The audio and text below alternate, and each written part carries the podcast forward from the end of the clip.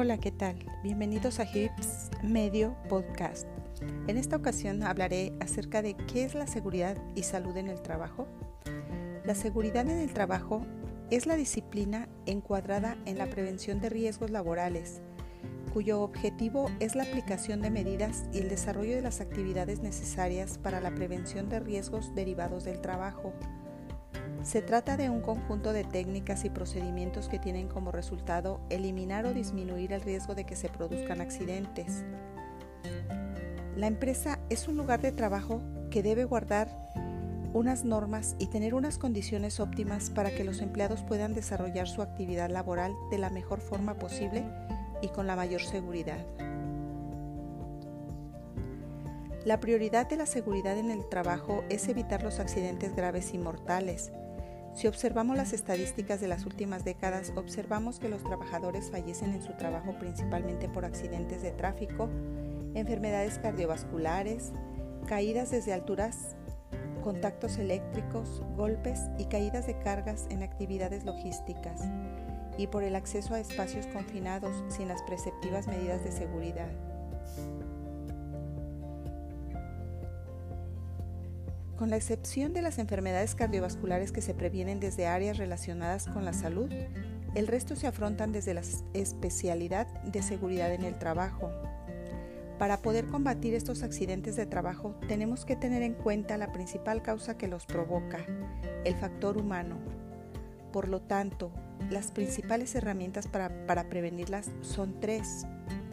La formación, la información y la aplicación de procedimientos de trabajo mediante los cuales las empresas pueden minimizar el riesgo de que sus trabajadores puedan sufrir accidentes. La seguridad laboral implica que no existan riesgos que perjudiquen la salud de los trabajadores. Para ello, los técnicos o especialistas en prevención de riesgos laborales deben identificar, evaluar y controlar los peligros o riesgos asociados a la actividad laboral y fomentar las actividades formativas y medidas destinadas a prevenir y evitar estos riesgos.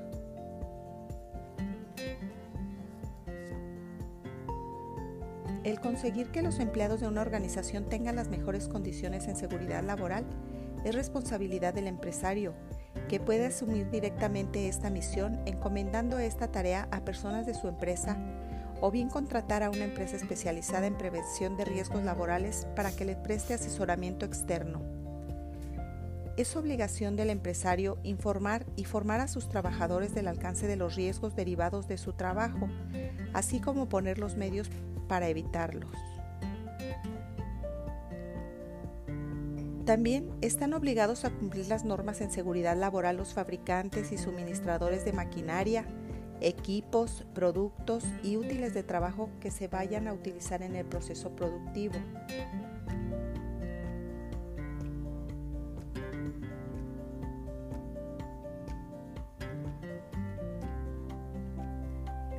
A nivel internacional, el principal organismo que regula las normas y disposiciones para vigilar la seguridad en el trabajo es la Organización Internacional del Trabajo, que es la entidad que se responsabiliza de la mejora permanente de las condiciones de trabajo. Se trata de una organización perteneciente a las Naciones Unidas, formada por gobiernos, empresas y trabajadores que establecen convenios y normas para conseguir mejoras constantemente las condiciones de trabajo. En España esta labor le corresponde al Instituto Nacional de Seguridad e Higiene en el Trabajo, organismo que depende del Ministerio de Trabajo que vela por la seguridad laboral.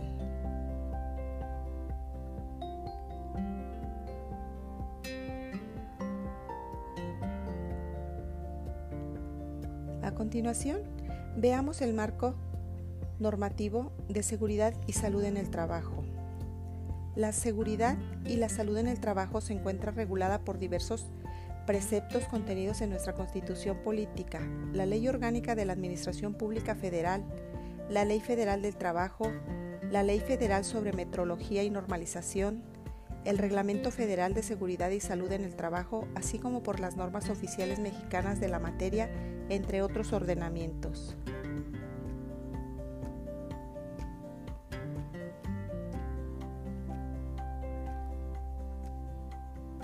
El artículo 123, apartado A, fracción 15 de la Ley Suprema dispone que el patrono estará obligado a observar de acuerdo con la naturaleza de su negociación los preceptos legales sobre higiene y seguridad en las instalaciones de su establecimiento y a adoptar las medidas adecuadas para prevenir accidentes en el uso de, las máquinas, instrumentos y materiales de trabajo, así como a organizar de tal manera este que resulte la mayor garantía para la salud y la vida de los trabajadores. La Ley Federal del Trabajo en su artículo 132, fracción 16, consigna la obligación del patrón de instalar y operar las fábricas, talleres, oficinas, locales y demás lugares en que deben ejecutarse las labores, de acuerdo con las disposiciones establecidas en el reglamento y las normas oficiales mexicanas en materia de seguridad, salud y medio ambiente de trabajo, a efecto de prevenir accidentes y enfermedades laborales, así como de adoptar las medidas preventivas y correctivas que determine la autoridad laboral. Asimismo, el referido ordenamiento determina en su fracción 17 la obligación que tienen los patrones de cumplir el reglamento y las normas oficiales mexicanas en materia de seguridad y salud y medio ambiente de trabajo, así como disponer en todo tiempo de los medicamentos y materiales de curación indispensables para prestar oportuna y eficazmente los primeros auxilios. El referido ordenamiento también recoge las siguientes obligaciones a cargo de los trabajadores en su artículo 134, fracciones 2 y 10, observar las disposiciones contenidas en el reglamento y las normas oficiales mexicanas en materia de seguridad, salud y medio ambiente de trabajo, y las que indiquen los patrones para seguridad y salud y protección personal y someterse a los reconocimientos médicos previstos en el reglamento interior y demás normas vigentes en la empresa o establecimientos para comprobar que no padecen ninguna discapacidad o enfermedad de trabajo contagiosa o incurable. Por otra parte, la Ley Orgánica de la Administración Pública Federal faculta a la Secretaría del Trabajo y Previsión Social en su artículo 40, fracción 11, para estudiar y ordenar las medidas de seguridad e higiene industriales para la protección de los trabajadores. La Ley Federal del Trabajo dispone en su artículo 512 que en los reglamentos e instructivos de las autoridades laborales expidan se fijarán las medidas necesarias para prevenir los riesgos de trabajo y lograr que el trabajo se preste en condiciones que aseguren la vida y la salud de los trabajadores. La Ley Federal sobre Metrología y Normalización determina en su artículo 38, fracción 1140, fracción 7 y 43 al 47, la competencia de las dependencias para expedir las normas oficiales mexicanas relacionadas con sus atribuciones, la finalidad que tienen estas de establecer, entre otras materias, las condiciones de salud, seguridad e higiene que deberán observarse en los centros de trabajo, así como el proceso de elaboración, modificación y publicación de las mismas. El Reglamento Federal de Seguridad y Salud en el Trabajo establece en su artículo 10 la facultad de, la Secretaría del Trabajo y Previsión Social para expedir normas con fundamento en la Ley Federal sobre Metrología y Normalización y su reglamento, la Ley Federal del Trabajo y el presente reglamento con el propósito de establecer disposiciones en materia de seguridad y salud en el trabajo que eviten riesgos que pongan en peligro la vida, integridad física o salud de los trabajadores y cambios adversos y sustancias sustanciales en el ambiente laboral que afecten o puedan afectar la seguridad o salud de los trabajadores o provocar daños a las instalaciones, maquinaria, equipos y materiales del centro de trabajo.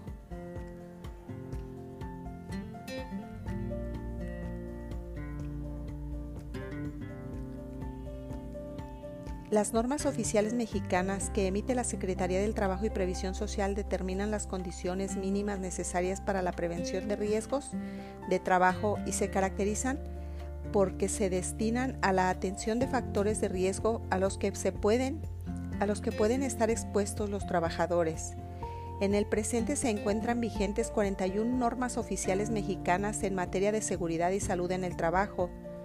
Dichas normas se agrupan en cinco categorías de seguridad y salud, y salud organización específicas y de producto, Su aplicación es obligatoria en todo el territorio nacional.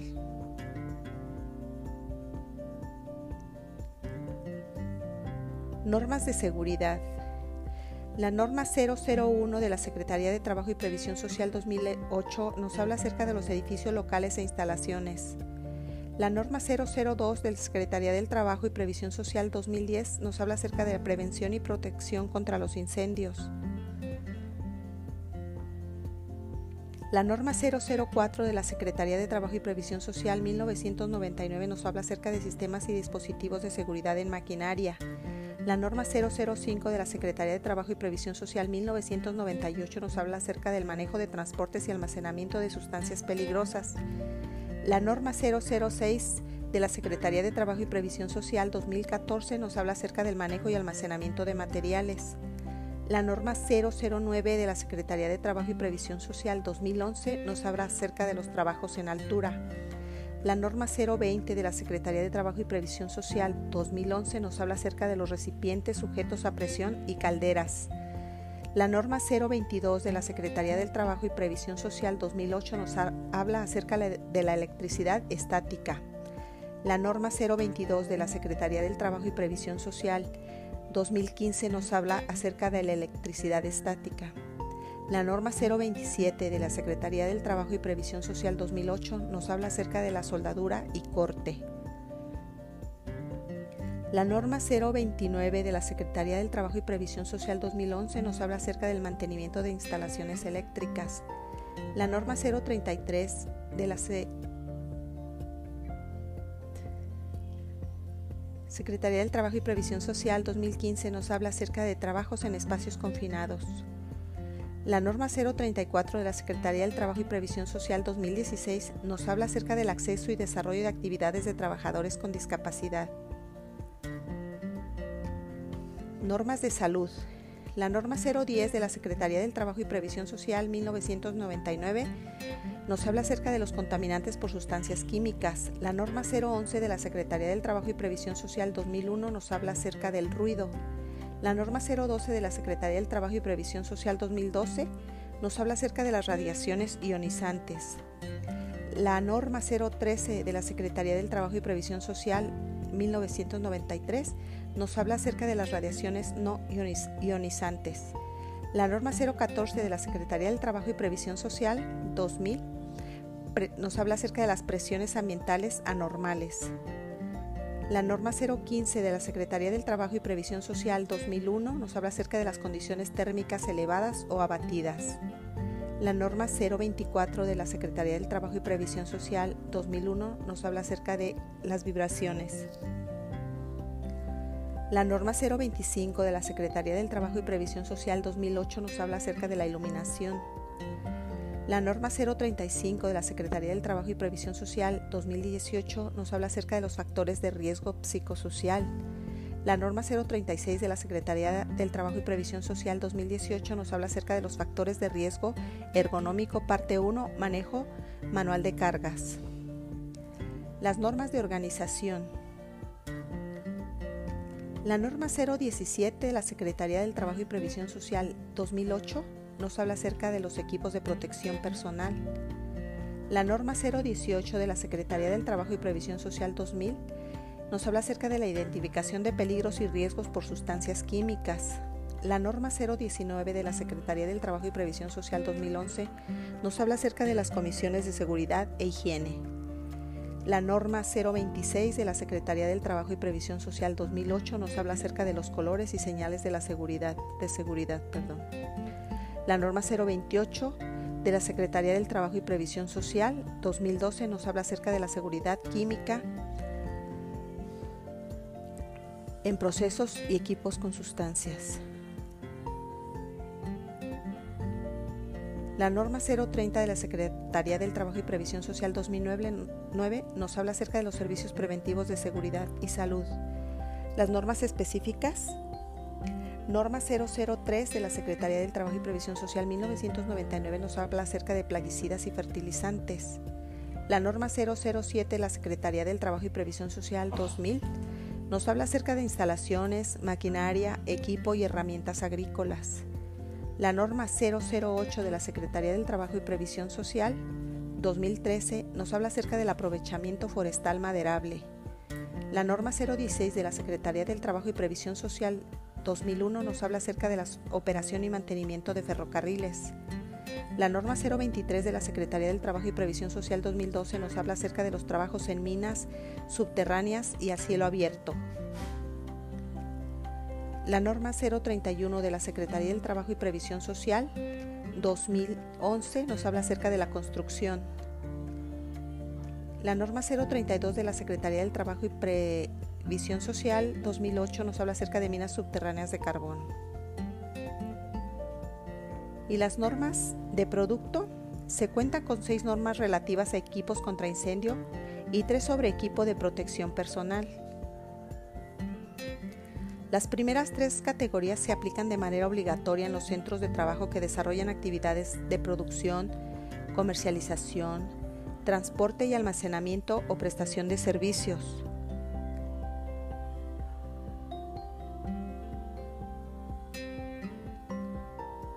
Para la cuarta categoría se prevé su aplicación obligatoria en las empresas que pertenecen, a los sectores o actividades específicas a que se refieren tales normas.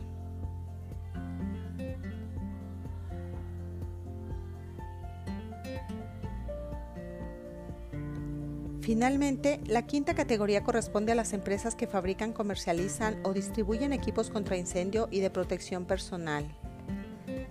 Y como normativas internacionales tenemos la ISO 45001.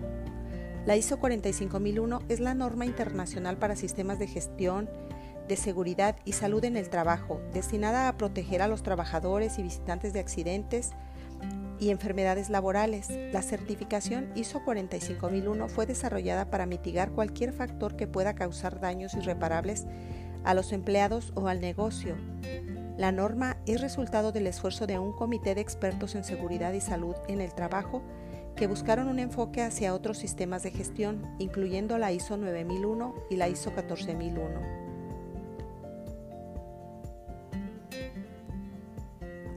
Veamos cómo mejorar la seguridad y salud laboral.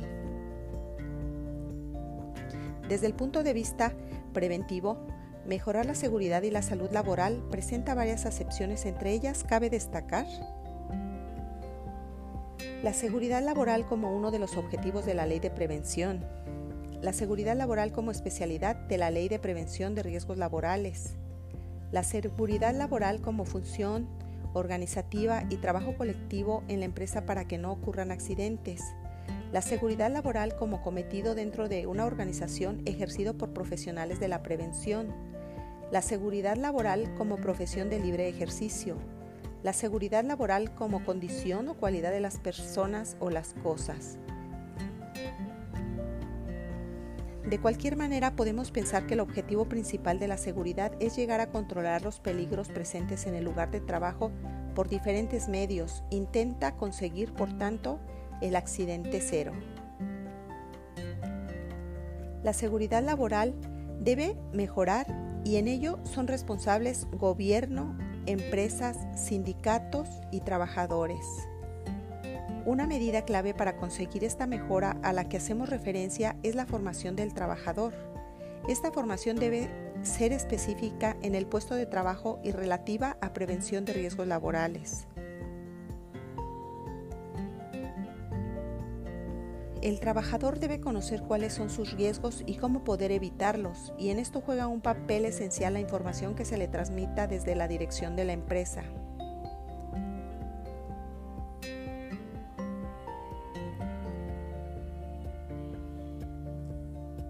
Estos dos elementos son imprescindibles en seguridad laboral. Se podría decir que es la primera medida que debemos adoptar antes de comenzar con el desarrollo de la actividad laboral.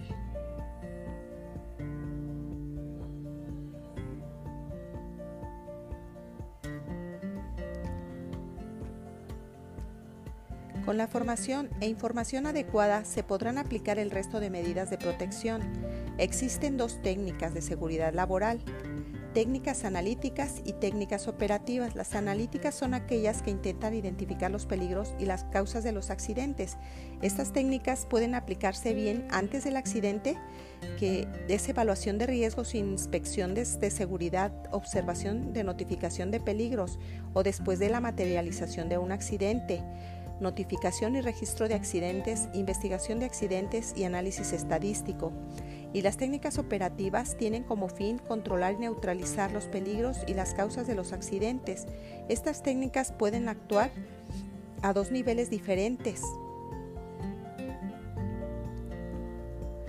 Una que intenta mejorar las condiciones físicas, que es el factor técnico, y que son las que intentan alcanzar condiciones de trabajo seguras, y otra que tiene como fin mejorar las actuaciones del trabajador en su trabajo, el factor humano, es decir, conseguir que los trabajadores actúen de forma segura. Algo muy importante en la seguridad laboral es la mejora continua en prevención de riesgos laborales. La mejora continua es importante en prevención, por lo que efectuar un seguimiento del cumplimiento de las medidas preventivas adoptadas y planificadas es fundamental. Aquí los responsables del plan de prevención juegan un papel importante que es el de verificar constantemente el, desarrollo del mismo, impulsando cuántas acciones fueran necesarias y proponiendo los ajustes pertinentes. Esta verificación debe abarcar la ejecución de cada acción preventiva teniendo en cuenta las fechas propuestas, la diligencia del responsable de la ejecución de las medidas correctoras y o preventivas, las desviaciones que pudieran producirse entre el coste presupuestado y el coste real, consignando la justificación de tales desviaciones, acciones reactivas respecto a tales desviaciones, la coherencia entre los recursos humanos y materiales asignados y los fines previstos. El control operacional, la investigación de accidentes e incidentes, la realización de nuevas evaluaciones, auditorías internas en orden a determinar las no conformidades y la revisión de la documentación. El fin de este seguimiento es la consecución de la mejora del sistema de prevención de riesgos laborales. Revisión de la gestión del plan de prevención. Como resultado del seguimiento del cumplimiento del plan de prevención, se procederá a efectuar las correspondientes revisiones introduciendo nuevas situaciones de riesgo o simplemente de errores cometidos en la planificación. Las correcciones deben hacerse por iniciativa de la propia dirección o por recomendación o sugerencia de los directivos y mandos intermedios, de los representantes de los trabajadores y de cada uno de estos. Valoración e índice de eficacia. Finalizada la temporalidad asignada al plan, procede efectuar una valoración en función de los resultados positivos conseguidos y de la eficacia demostrada.